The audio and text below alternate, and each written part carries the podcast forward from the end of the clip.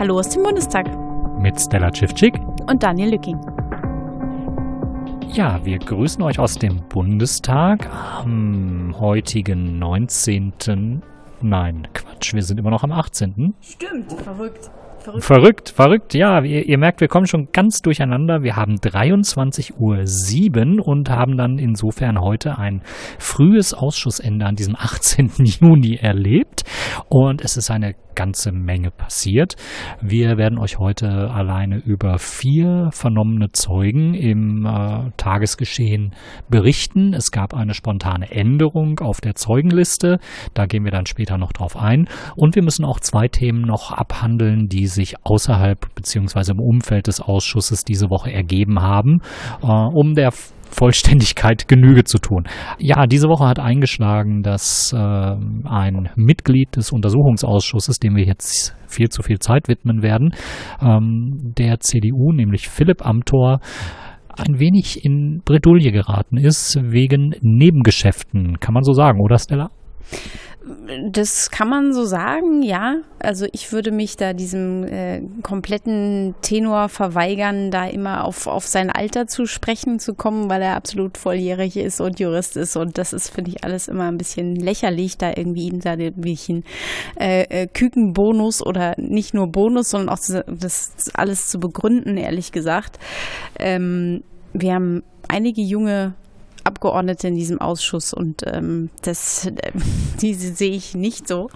Ähm, es, es, kam auf Twitter ganz, nette Kommentare. Also ich fand es sehr erstaunlich, dass der Ausschuss, in dem wir jetzt schon äh, zwei Jahre sitzen, relativ wenig Aufmerksamkeit bekommt und dass jetzt auf Twitter die ganze Zeit gesagt wurde, dass Philipp Amthor, es wird jetzt gefragt, ob er da für den Ausschuss noch tragbar ist, weil er in einem deutlichen Kennverhältnis mit Herrn Maaßen ist. Ähm, und dann ich, fand ich das sehr erstaunlich, dass der erste Untersuchungsausschuss sehr oft in meiner Timeline aufgetaucht ist, so oft wie noch nie diese zwei Jahre. Ähm, und woraufhin dann äh, ein Leser meines Tweets sagte, äh, wiederum habe ich äh, Amtor in Bezug auf den Ausschuss nicht so auf dem Schirm, was äh, eine sehr ja von mir zu bestätigende ähm, Beobachtung ist, weil er wirklich nur sehr selten mit seiner Anwesenheit geglänzt hat und das ähm, ja, es ist immer schwierig, das neutral zu bewerten, aber eher so als Schau, Schaulaufen äh, irgendwie von uns wahrgenommen worden ist. Und ähm, nichtsdestotrotz hat er natürlich volle Akteneinsicht. Insofern ist das eigentlich irrelevant, wie oft er da gesessen hat. Auf jeden Fall hat er die Akteneinsicht und kann dann ähm, die Personen, wegen denen er jetzt befangen sein könnte, auch schon durchaus mit Informationen versorgt haben. Also insofern ist es ähm, eine gute Entscheidung, dass äh, Philipp Amthor nicht mehr im Untersuchungsausschuss sitzt oder sitzen könnte, wenn er wollte. ähm, und ja, wie siehst du das? Ja, der Bundestag hat einen veritablen Korruptionsfall, so muss man es nennen. Und die Regierungspartei CDU hat alles unternommen, um diesen Korruptionsfall erst einmal abkühlen zu lassen über den Sommer. Denn anstatt äh, in dieser Woche über den Fall zu reden, hat man doch das Thema Lobbyismus, äh, Lobbyregister und Korruption äh, auf die Zeit nach der Sommerpause vertagt. Insofern wird sich die ganze Affäre um Herrn Amthor abkühlen. Ähm, zum Hintergrund und er ist äh, auffällig geworden, bei einer New Yorker Firma im Vorstand mit tätig zu sein und auch Aktienoptionen äh, besessen zu haben. Und äh, diese Firma, ja, man hat noch nicht so ganz raus, was die tut. Äh, sie hat so ein paar Buzzwords vorne dran. Äh, ganz großes Buzzword ist AI, Artificial Intelligence. Und es gibt keine Produkte zu der Firma, ähm, aber dafür eine ganze Menge schillernder Persönlichkeiten, ähm, allen voran Herrn Karl Theodor zu Gutenberg. Ähm, manche mögen sich erinnern, wenn wir die Geschichte jetzt aufmachen, dann äh, podcasten wir heute auch wieder bis um zwei, das wollten wir vermeiden. Ähm, und Herr Amthor hat sich vor allen Dingen auch mit ehemaligen Geheimdienstgrößen äh, wie Herrn August Hanning und äh, auch Herrn Hans-Georg Maaßen ablichten lassen, was natürlich gar nicht geht, wenn man in einem Untersuchungs Untersuchungsausschuss arbeitet, der das Verhalten mindestens eines dieser, dieser Personen äh, noch zu untersuchen hat. Vor allem, weil er auch bei ähm, Herrn Peter Altmaier angefragt hat, äh, ob man nicht mal dieses Unternehmen näher sich anschauen könnte. Das wäre doch ein ganz interessantes Unternehmen. Also insofern ist alles etwas kritisch und ja, ich bin gespannt, welche Wege das noch nimmt und ähm, ja, ich finde solche ähm, Willigkeit zur Korruption eigentlich ähm, ist keines Amtes im Bundestag würdig. Ja, und Herr Amthor hat äh, als erstes Mal ein bisschen Aktionismus walten lassen und hat dann den Rücktritt aus dem Untersuchungsausschuss bekannt gegeben, wo ich mich persönlich diese Woche ein bisschen geschüttelt habe, nämlich vor Lachen, denn äh, Herr Amthor war alles, aber nicht präsent in diesem Untersuchungsausschuss. Ich habe mich heute auch nochmal bei den Ausschussmitarbeitern äh, erkundigt, ob denn Herr Amthor ähm, in den nicht öffentlichen und in den Beratungssitzungen genauso anwesend anwesend gewesen ist wie in den öffentlichen Sitzungen. Und die sagten, ja, das ist im Prinzip dasselbe Bild. Ja, und aus den öffentlichen Sitzungen kann ich mich so aktiv maximal an drei, vier Begebenheiten erinnern, konkret nur an einen Tag, an dem Herr Amthor wesentlich Fragen gestellt hat und das war dann einer Besuchergruppe geschuldet. Wir haben es, glaube ich, auch schon mal erwähnt, die ähm, auf der Tribüne Platz genommen hat, offensichtlich aus seinem Wahlkreis. Ich glaube, dann gab es noch eine andere Sitzung, wo er mal was nachgefragt hat. Ähm, jetzt wird es interessant zu sein, bei den wenigen Sitzungen, bei denen er anwesend gewesen ist, ähm, um welche Themen es da ging, aber ich kann da irgendwie keine Kontinuität feststellen feststellen und er war vor allen Dingen bestenfalls immer stundenweise anwesend, kam mal rein, äh, wanderte die Reihen entlang, auch bei den CDU-Parlamentariern, die ihn größtenteils eher nicht wahrgenommen haben, grinste einmal in die Runde, ließ sich nieder, saß dann dort und war dann auch irgendwann wieder verschwunden, teilweise ohne dass man das bemerkt hat. Also eine großartige Relevanz hat Herr Amthor für den Ausschuss nicht gehabt. Wohl aber sein Büro hat mit Sicherheit Zugang zu den Ausschussunterlagen gehabt, auch in der Geheimschutzstelle. Die Frage ist halt, was wurde da alles mit gemacht? Ähm, da können wir nicht zu weit spekulieren. Das wäre ähm, auch unethisch aus journalistischen Gründen, da irgendwas zu unterstellen. Da muss der Bundestag jetzt selber aktiv werden und schauen, ob die ähm, offenkundige und öffentlich kritisierte Interessens, äh, der öffentlich kritisierte Interessenskonflikt ähm, wirklich äh, sich effektiv ausgewachsen hat. Und da dürfen wir gespannt sein, was da eventuell noch nachkommt und ob hier eine junge Politikerkarriere ähm, bald endet. Auch weiter interessant äh, wird auch sein, ob der, kann man den als Kronzeugen bezeichnen? Wahrscheinlich schon, die VP01 geladen werden wird können. Ähm, von der eigenen Perspektive des potenziellen Zeugen steht da wahrscheinlich nicht viel im Wege, weil sie relativ ähm, äh, präsent mittlerweile ist seit einigen Features und äh, der auch der Buchveröffentlichung und ähm, aber von Seiten der Behörden dort noch etwas Stein oder auch vom Bundestag aus äh, Bedenken sind. Ähm, was kannst du dazu genaueres sagen? Ja, das war eine spontane Entwicklung diese Woche. Das poppte, glaube ich, irgendwann am Montag, Dienstag so auf, dass äh, der NRW-Innenminister Herr Reul ähm, Bedenken geäußert hat, dass man eben diese VP01, die in einem äh, NRW-Ermittlungsfall, nämlich ähm, bei der Einsatzkommission Ventum, ähm, eine Rolle gespielt hat und dort Kronzeuge war bei einem Prozess. Herr Reul sagt eben, die Vertrauensperson 01 dürfe nicht aussagen aus Personenschutzgründen und äh, gibt da den Fürsorglichen. Ähm, das ist kritisch zu sehen, weil eben Murat Cem die Öffentlichkeit mittlerweile sucht. Es gibt ein recht interessantes Werk vom Spiegel, was quasi die Aussage auch vorwegnimmt. Ähm, aber es ist was anderes, ob man jetzt den Zeugen wirklich in Person hört und konfrontieren kann und in Fragen verstricken kann. Herr Reul argumentiert, äh, man könne ja die Fragen äh, schriftlich stellen und äh, übersenden und dann würden die beantwortet werden. Der Ausschuss ist da mehr oder weniger, zumindest von Seiten der Oppositionsparteien, Linksfraktion und Grüne, doch eher dagegen und will Herrn äh, Cem hier persönlich hören.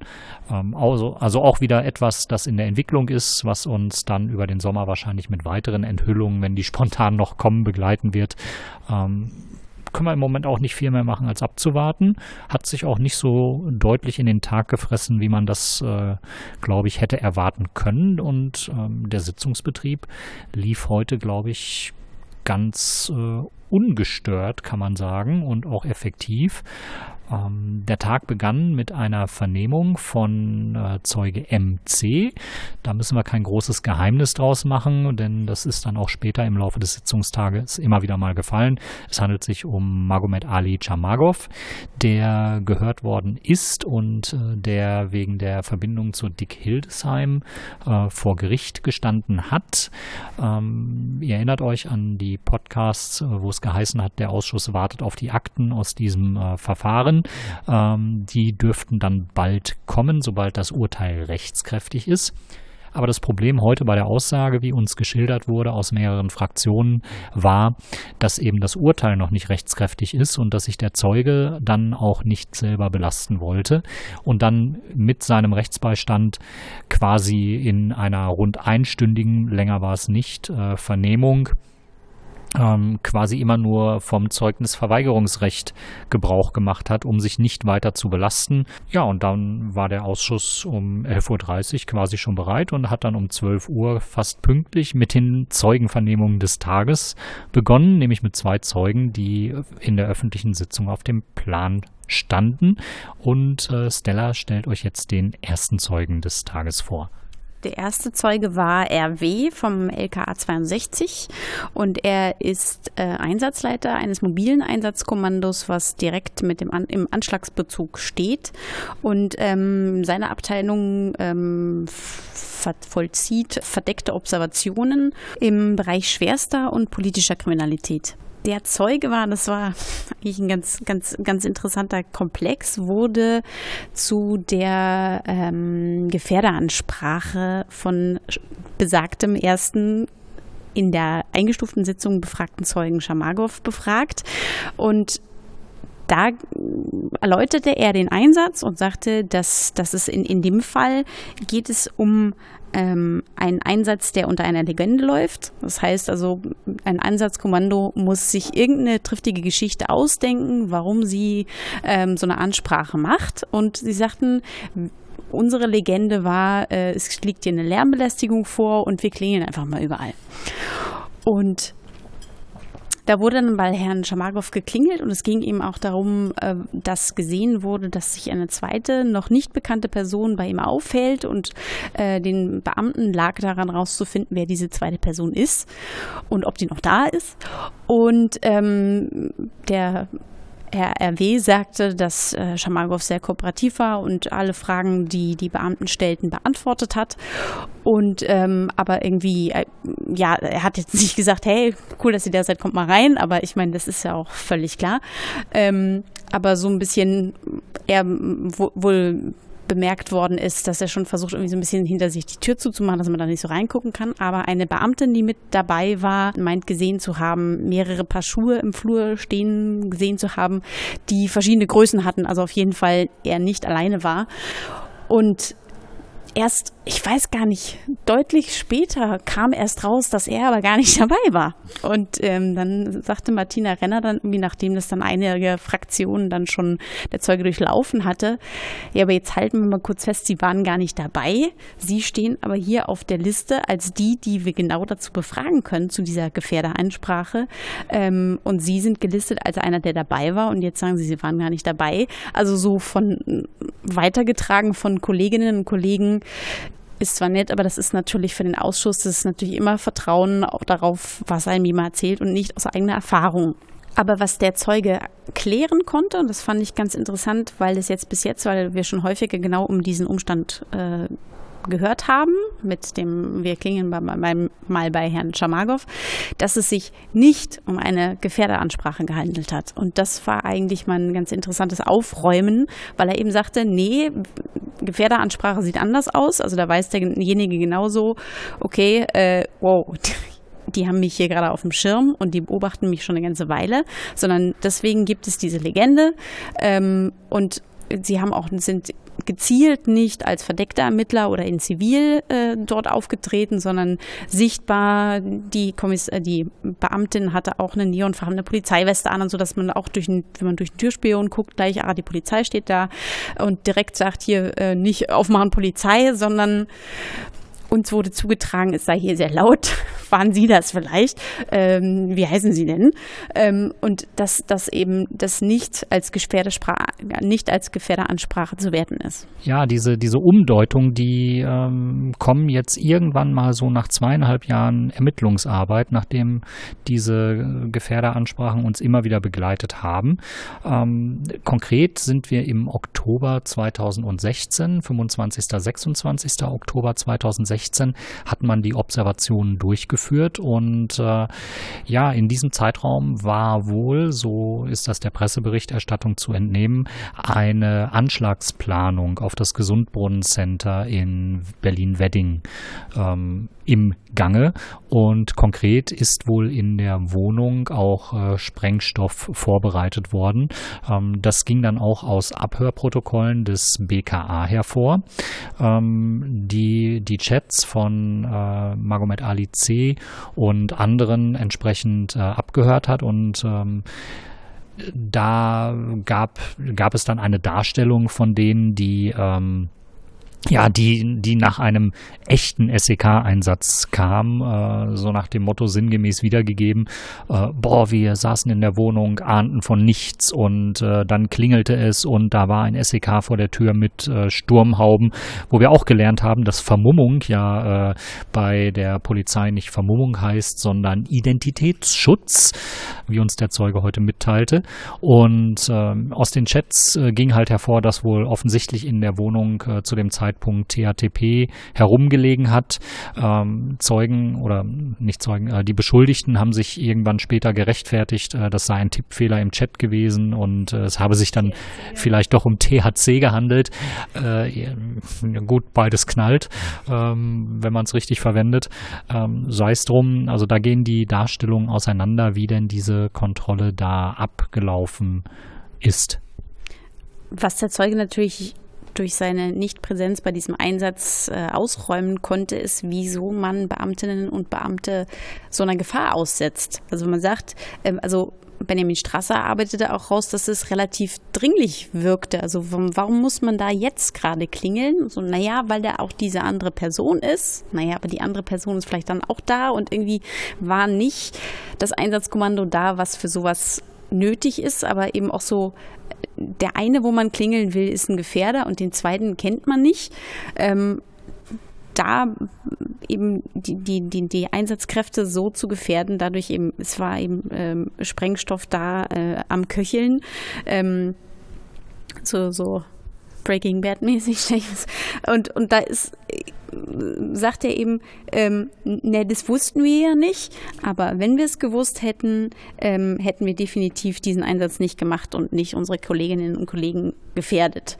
Und das ist natürlich eine sehr richtige und äh, weise Aussage, aber dann ist natürlich eher die falsche Person, die man dazu befragt, wenn er nicht da war, weil, wie gesagt, die Aussage, die von Chamagov kommt, wie er das, den Einsatz beschreibt an, an Verwandte, was war das, an seinen Vater oder was, ähm, da kann man natürlich auch so ein bisschen dicken machen und sagen, yeah, ich hatte der Bude und so. Aber irgendwas dazwischen wird es gewesen sein. Zwischen, nee, wir haben nur geklingelt, wie gesagt, haben sie ein bisschen laut Musik gemacht. Und zwischen, ja, die sind hier in die Wohnung. Irgendwas dazwischen wird es gewesen sein. Und dann ist natürlich ähm, dieser doch tatsächlich, ich fand, der Zeuge war irgendwie ein guter Typ so. Also der war sehr kooperativ. Er hat wirklich jede Frage, die er gestellt bekommen hat, so gut er konnte beantwortet. Wenn er das nicht wusste, hat er das auch gesagt, aber nicht so mit diesem Motto, äh, da war ich nicht dabei, weiß ich nicht, sondern er war trotzdem so willens, irgendwie eine befriedigende Antwort zu geben und war auch irgendwie sehr authentisch. Also ich fand ihn so als Zeugen sehr wünschenswert, weil es er auch wirklich wirkte, dass er dem Ausschuss mit dem, was er weiß, behilflich sein möchte. Und dennoch war er der falsche Mann am richtigen Platz. Ja. Ähm, schade für ihn, denn äh, eigentlich hatte der Ausschuss sich schon die Teilnehmerinnen gewünscht, die direkt an der Tür gestanden haben. Und auch das Land Berlin hat sich diese Teilnehmerinnen gewünscht und geschickt hat man dann trotzdem ihn.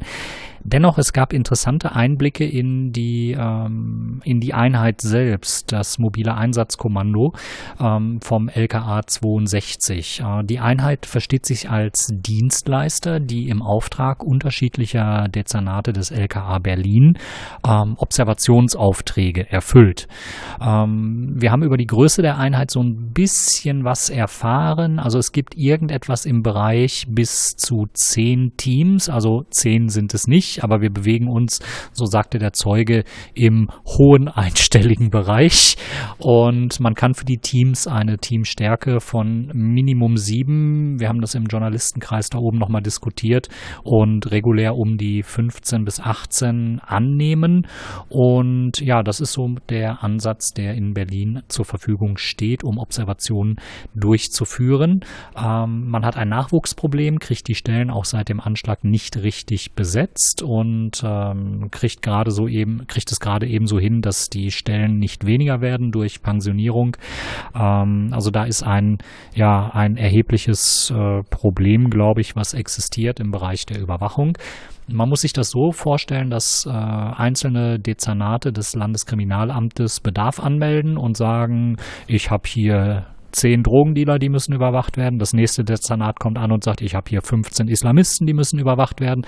Dann kommt ein Dezernat an, da sind zwei Rechte, da müssten wir vielleicht mal nachgucken. Und dann gibt's noch das eine Dezernat, was sagt, die ganze Rigaer Straße müssten wir am besten äh, Tag und Nacht äh, untersuchen. Äh, Genau, und dann obliegt es irgendwie Prioritäten zu setzen und äh, das LKA 62 versucht dann nach den Prioritäten diese Überwachungsaufträge durchzuführen. Und interessant ist eben, dass äh, der spätere Attentäter im Jahr 2016 in elf Kalenderwochen auf Priorität 1 oder Priorität 2 gestanden hat und dann aber komplett rausgefallen ist. Und da hat man auch den Zeugen nach einer Erklärung gefragt, äh, warum man das so äh, eingestellt hat und mit welchem Hintergrund überhaupt der spätere Attentäter überwacht worden ist.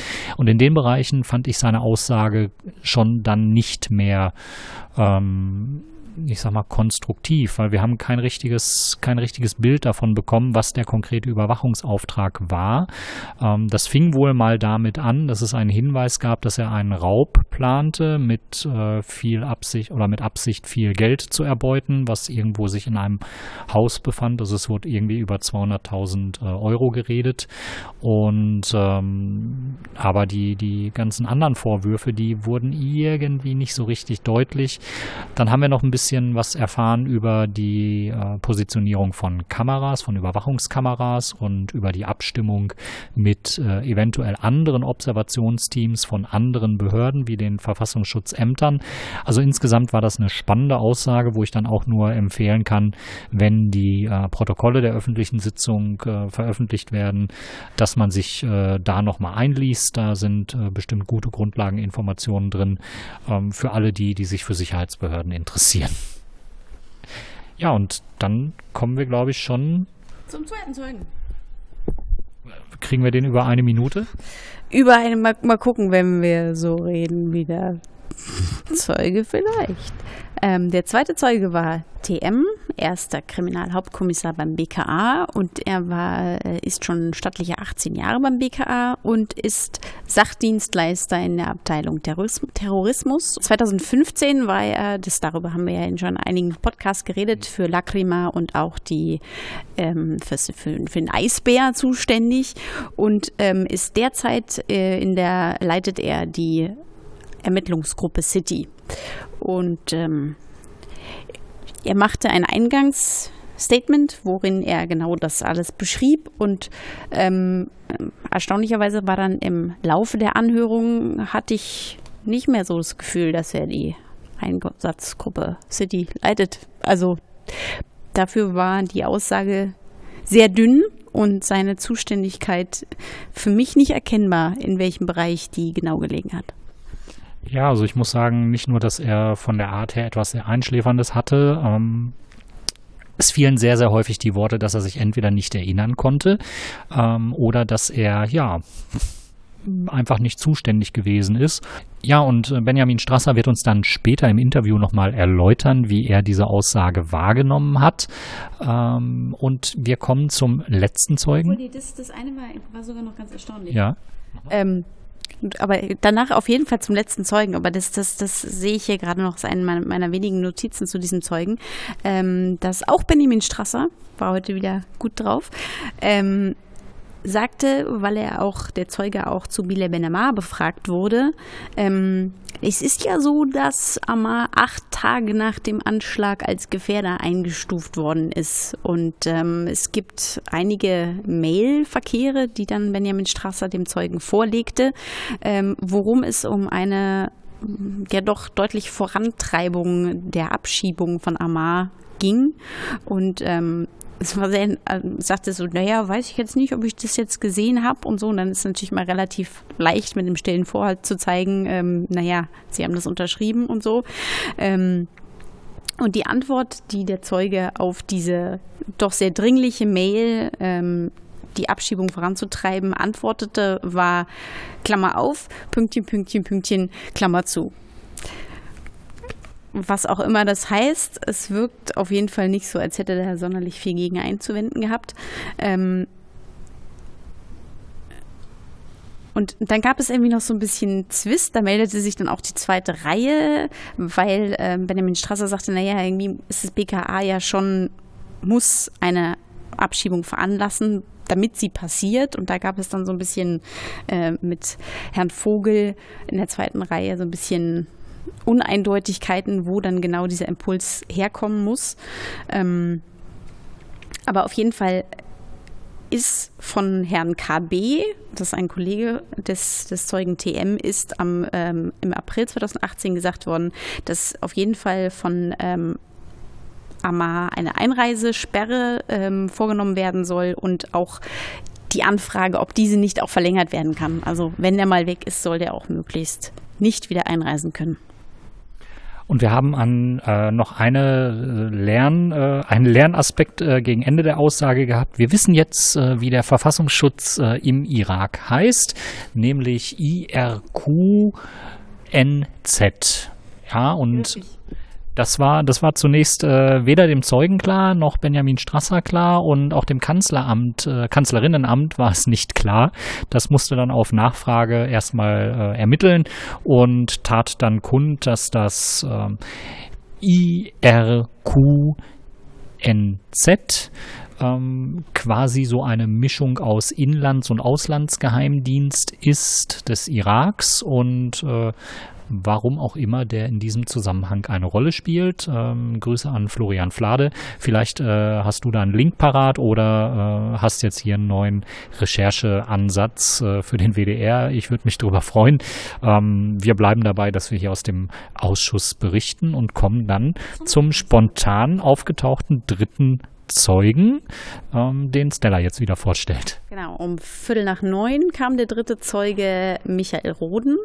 Und er ist erster Vorsitzender des Schaustellerverbandes. Und ähm, das war finde ich eine sehr interessante und sehr anschauliche Zeugenladung, ähm, da das genau er als Anwesender am Tatort, am Tatabend ähm, sein Erleben geschildert hat. Ähm, er ist dort für den Gastrobereich, also beziehungsweise eigentlich für die ganze Weihnachtsmarktkoordination, wie der Stand, wie die, wie die Buden aufgebaut sind und irgendwie für die Gastro zuständig und das auch schon seit 32 Jahren. Ähm, und er sagt also, der hat es so ganz eindrücklich beschrieben und sagte eben so, ja, der ist dann irgendwie, wollte schnell zum Auto meine Zigarillos holen und dann kam er wieder und dann ist genau in, kurz in seiner Abwesenheit der LKW auf den Weihnachtsmarkt gefahren und er sagte irgendwie, ähm, er hat jetzt keinen Terroranschlag äh, vermutet, aber er sagte, das wirkte so gezielt, wie dieser LKW dort eingefahren ist, ähm, dass äh, das auf jeden Fall für ihn nach einer geplanten Tat ausgesehen hat. Und er war nach seinen eigenen Aussagen heute Abend ähm, die erste Person, die den LKW bestiegen hat. Also er sagte, er ist nicht ins, ins Fahrerhäuschen gegangen, aber er ist irgendwie auf den ersten, zweiten Tritt gestiegen und hat reingeschaut in den LKW, dessen Tür komplett die Fahrertür offen stand und er hat den eigentlichen Fahrer dort liegen sehen ähm, und hat dann auch die ersten Einsatzkräfte darauf angewiesen und gesagt, holt da mal diesen Mann raus. Da ist ähm, den, ja, ob der noch lebt, war zu dem Zeitpunkt nicht klar.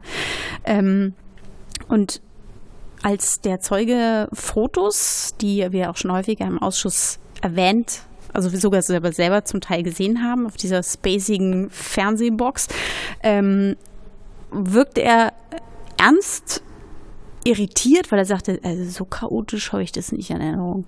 Und das war eigentlich sehr interessant, weil das wirklich, das sind die Aufnahmen von der Spurensicherung und der Zeuge sagte, so sah das nicht aus, als ich da reingeguckt habe.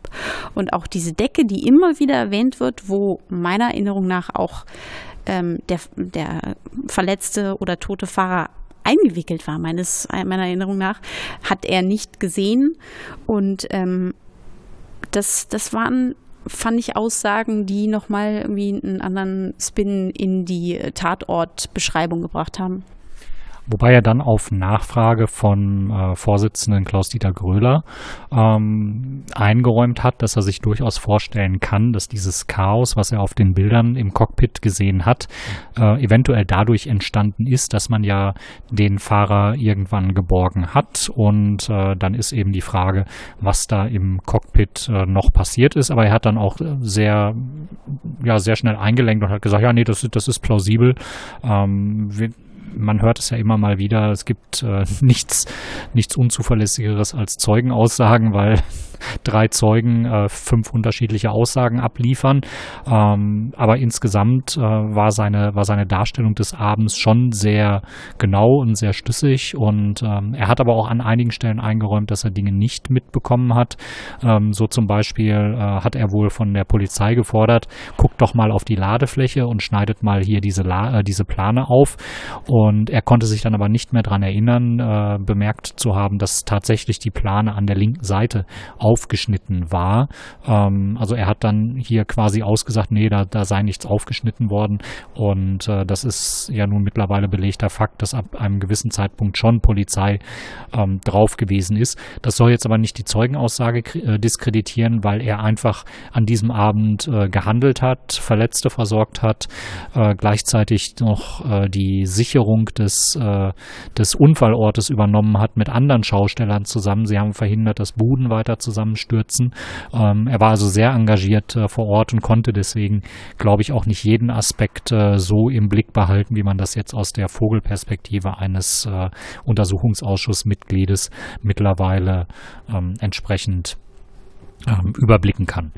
Und er erzählte auch, dass sie ziemlich eben aktiv an dieser Tatort ähm, ja, in der, in der in Ordnung bringen der ganzen Umstände beteiligt war. Also ähm, es, es war irgendwie, zu, irgendwie abzusehen, dass irgendwie da noch weiteres zusammenbricht oder auch im späteren Aufräumen, bei den späteren Aufräumarbeiten, dann haben sie gesagt, also wir können hier Kräne anbringen, das ist gar kein Ding und dass wirklich sehr viel Initiative von den Schaustellern gekommen ist, dieses, dieses ganze Chaos, ähm, dem ganzen Chaos Herr zu werden. Und ähm, was uns alle auf der Zuschauerinnen-Tribüne hat aus dem Latschen kippen lassen, ist, dass er erst im Dezember letztes Jahr vom BKA befragt worden ist zu diesen Geschehnissen. Und er hat, ist halt öfter an die Behörden getreten und hat gesagt, übrigens, ich war hier, ist, hier, hier ist, ich war da so übrigens hier und hier ist noch ein Foto und ich war übrigens auch im LKW kurz nachdem er auf den Markt gefahren ist. Aber ihr sagt Bescheid, nicht? So, und das ist dann tatsächlich erst im Dezember letztes Jahr passiert und ähm, drei Jahre nach dem Anschlag. Drei Jahre nach dem Anschlag. Und ähm, Benjamin Strasser fragte ihn, ob denn ähm, DNA oder Fingerabdrücke von ihm genommen worden sind und er meinte nein.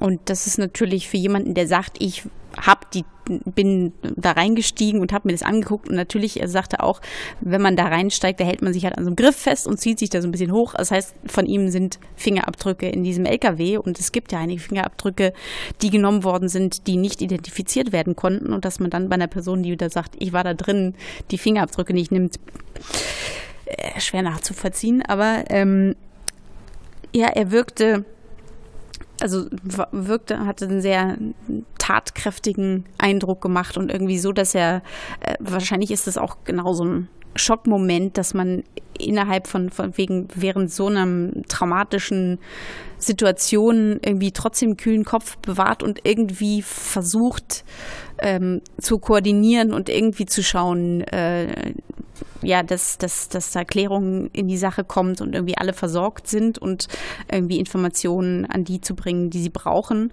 Ähm, und eigentlich ja jemand ist, der absolut von diesen Geschehnissen wahrscheinlich heute wieder äh, nachgetriggert worden ist, weil er natürlich ich meine, wenn er, wenn, wenn ihm die, die, die Lkw-Führerkabine nochmal gezeigt wird und, und, man steigt da rein und findet da jemanden Toten, das ist schon ähm, auf jeden Fall nach retraumatisierend, ich, könnte ich mir vorstellen. Und ähm, desto mehr ähm, habe ich sehr bewundert, dass der Zeuge heute so ähm, eindrücklich ähm, und ganz sachlich sein, sein Erleben des Abends geschildert hat und da auch, glaube ich, einige Informationen dem Ausschuss liefern konnten, die bisher noch nicht vorlagen.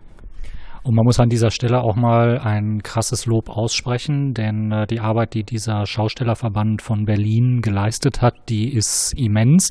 Ähm, ich glaube, das plakativste sind die 250.000 Euro, die äh, der Schaustellerverband gesammelt hat, um die Opfer und Hinterbliebenen zu unterstützen. Man hat da selber gesammelt, selber verteilt. Ähm, er war selbst mit eingebunden in die, ähm, in die Räumung des, äh, des äh, Tatortes beziehungsweise des, des äh, Unglücksortes.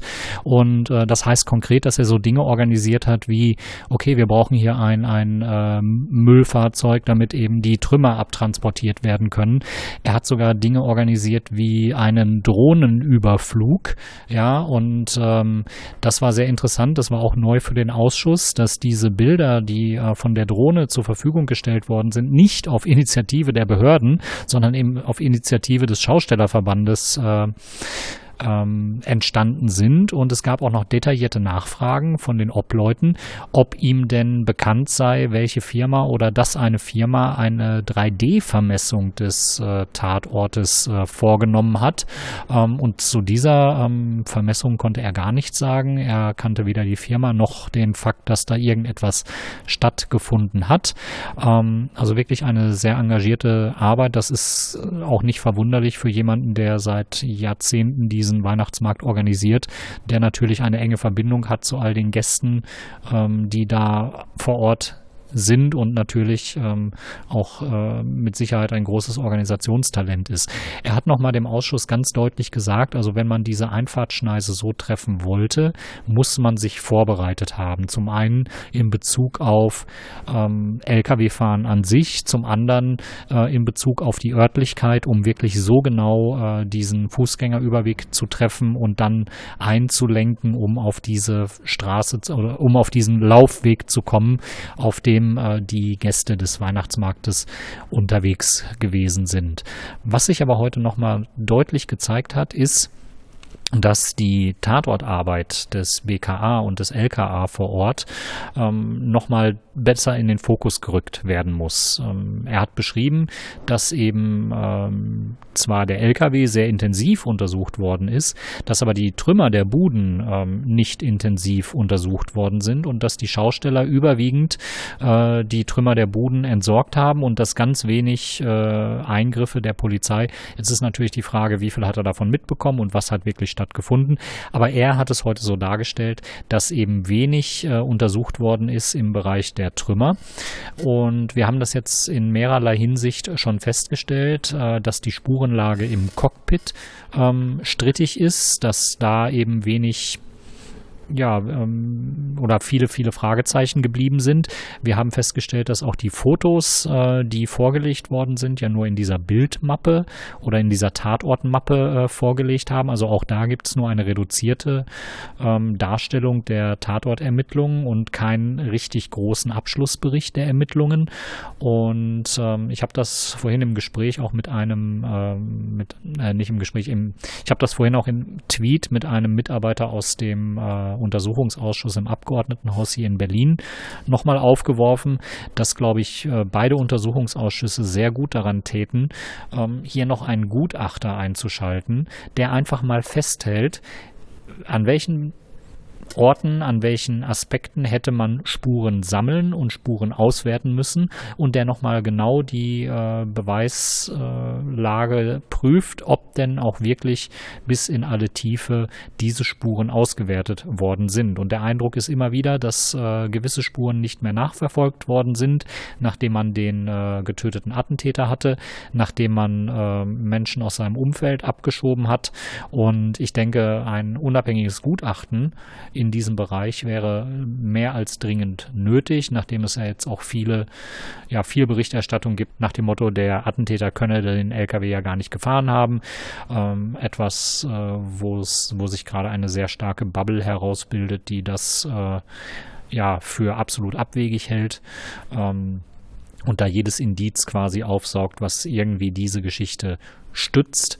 Ähm, wir haben das auch mit äh, Benjamin Strasser nochmal beredet. Da war aber das Mikrofon schon aus, als wir über diesen Aspekt geredet haben. Er hat aus seiner Erfahrung mit dem ähm, NSU-Untersuchungsausschuss in Baden-Württemberg berichtet und er sagte, die Spurenlage, die hier rund um das Breitscheidplatz-Attentat geschildert wird, äh, sei zumindest im Aspekt der DNA und Fingerabdrücke ähm, ähnlich und vergleichbar dem des NSU und ähm, er war ein bisschen verwundert, dass man beim NSU so äh, davon ausgeht, dass eben dieses Trio diese Morde begangen hat und sagte, natürlich ist das berechtigt, denn äh, es gibt so viele Indizien, dass das eben trägt und dass man eben weiß, die haben diese Morde begangen.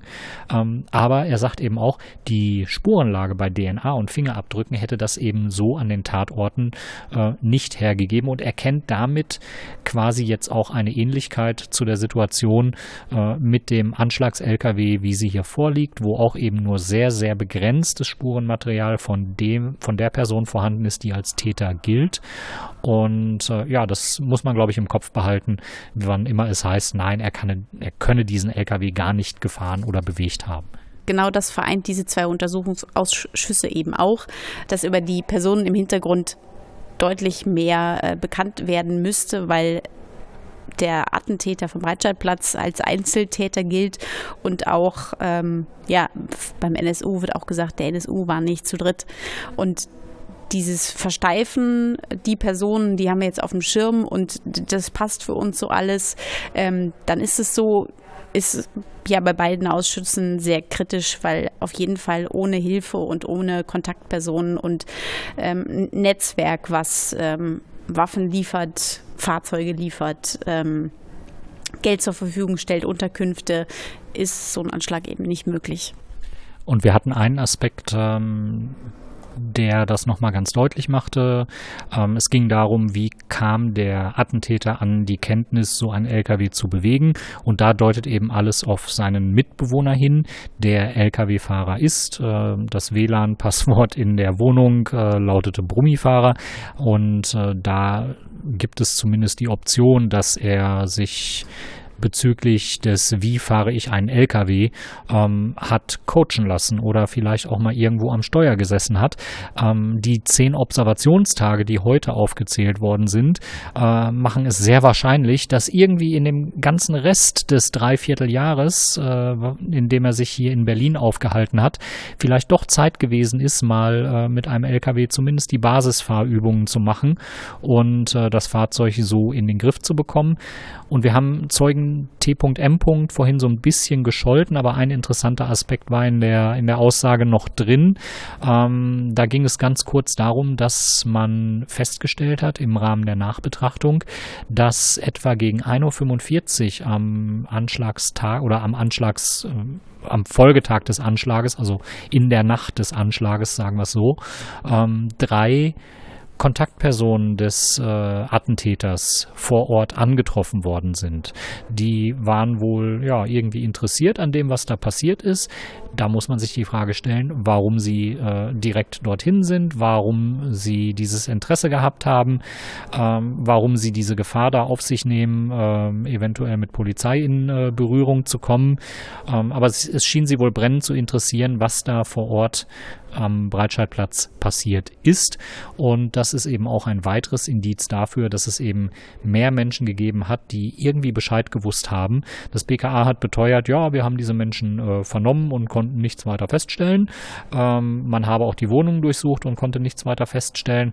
Aber wir haben ja in vielen anderen Bereichen schon gesehen, dass es da Nachlässigkeiten insgesamt gab. Und dann ist eben auch die Frage, inwieweit in diesem Aspekt äh, vielleicht nicht alles ausermittelt worden ist. Wir hatten es eingangs schon erwähnt, wir haben mit Benjamin Strasser von der FDP äh, noch ein kurzes Interview geführt und er lässt für uns den Tag jetzt nochmal ganz kompakt Revue passieren. Herr Strasser, könnten Sie für uns kurz den Tag einordnen? Wir haben insgesamt drei Zeugenaussagen gesehen, einmal vom LKA Berlin, einmal vom BKA und heute hat auch noch der ähm, Vorsitzende des Schaustellerverbandes Berlin, der den Weihnachtsmarkt veranstaltet, äh, hier vom Ausschuss ausgesagt. Ähm, wo steht der Ausschuss mit diesen Aussagen im Moment? Also gerade die ersten zwei Zeugen waren schon sehr relevant äh, für die weitere Erkenntnis. Der erste Zeuge ähm, hat sehr klar gemacht, dass die Observationen, die ja durchgeführt worden sind im Jahr 2016, was Anis Amri und andere Kontaktpersonen äh, von Amri angeht, nicht konsequent äh, geführt worden sind. Gerade äh, im Hinblick auf ähm, die Observationen bei Herrn äh, Chamagov äh, vor der Tür, wo uns nicht erklärt werden konnte, warum warum man äh, in einer relativ spontanen Aktion an seiner Haustür klingelt, in einem äh, Umstand, wo man zu wenig Beamte vor Ort hat, wo man weiß, da ist eigentlich eine zweite Person an der Tür ähm, und dann nach einer halben Stunde nach dieser Aktion plötzlich wegfährt, obwohl man noch davon ausgeht, dass die zweite Person, die man unbedingt ähm, identifizieren will, in dieser Wohnung ist. Das, das beißt sich alles miteinander und da werden wir sicher auch noch die entsprechenden Polizeibeamtinnen und Polizeibeamten hören wollen, die dann wirklich selber an dieser Tür geklingelt haben, weil uns natürlich brennend interessiert, was man Herrn äh, Chamagov gefragt hat und was der vor allem einem gesagt hat. Wir hatten den heute auch noch nicht öffentlich als Zeugen, Herrn Chamagov, und der hat uns leider nichts gesagt und sich auf sein Zeugungsverweigerungsrecht berufen. Und deswegen werden wir uns äh, die Beamten natürlich umso interessierter noch zu Gemüte führen. Wie ordnen Sie die Aussage des äh, BKA-Beamten ein, der ja in der ähm, Ermittlungsgruppe City, also der Nachfolgeorganisation der BAO City, tätig ist, die ja immer noch besteht? Ja, also der meistgehörte Satz heute war, da kann ich mich nicht mehr so genau dran erinnern, wie das tatsächlich war. Also muss ihn schon wirklich äh, sehr intensiv mit Aktenvorhalten äh, unter Druck setzen. Ich fand es sehr interessant zum einen, dass die Entscheidung, Bilal Benamar abzuschieben, ja sehr früh gefallen ist, offensichtlich schon zu einem Stadium, wo man noch gar nicht wusste, wo er überhaupt war. Also am 27. Dezember hat man bei der BKA, beim BKA angefragt und äh, gesagt, seid ihr damit einverstanden, dann, wenn wir das Abschiebeverfahren weiter betreiben. Und der Zeuge war einer der Verantwortlichen äh, für die Entscheidung, ja, okay, äh, wir kriegen da nichts aus ihm raus, ähm, ihr könnt dieses Abschiebeverfahren weiter ähm, betreiben. Da hat er sich ein bisschen rausgewunden, wer das wirklich mit entschieden hat. Äh, es muss er nicht allein gewesen sein, aber er war definitiv daran beteiligt. Und ich fand auch sehr spannend, was in Richtung Tunesien das ganze Jahr 2016 noch passiert ist, wo das das BKA plötzlich nach Tunesien äh, fliegt, um bei einer Vernehmung eines Cousins von äh, Mohammed äh, Ali Dabi äh, dabei zu sein. Ähm, dieser ganze Komplex spielt sich wohl um Mumu 1 ab. Ja, da konnten wir heute auch noch ein bisschen unser Lückenpuzzle füllen, das wir hatten äh, an geschwärzten Akten, äh, sodass wir zumindest mal den Kontext rausarbeiten konnten, wo das sich bewegt hat und gedreht hat. Und von dem her war das mühsam, äh, aber doch ergiebig.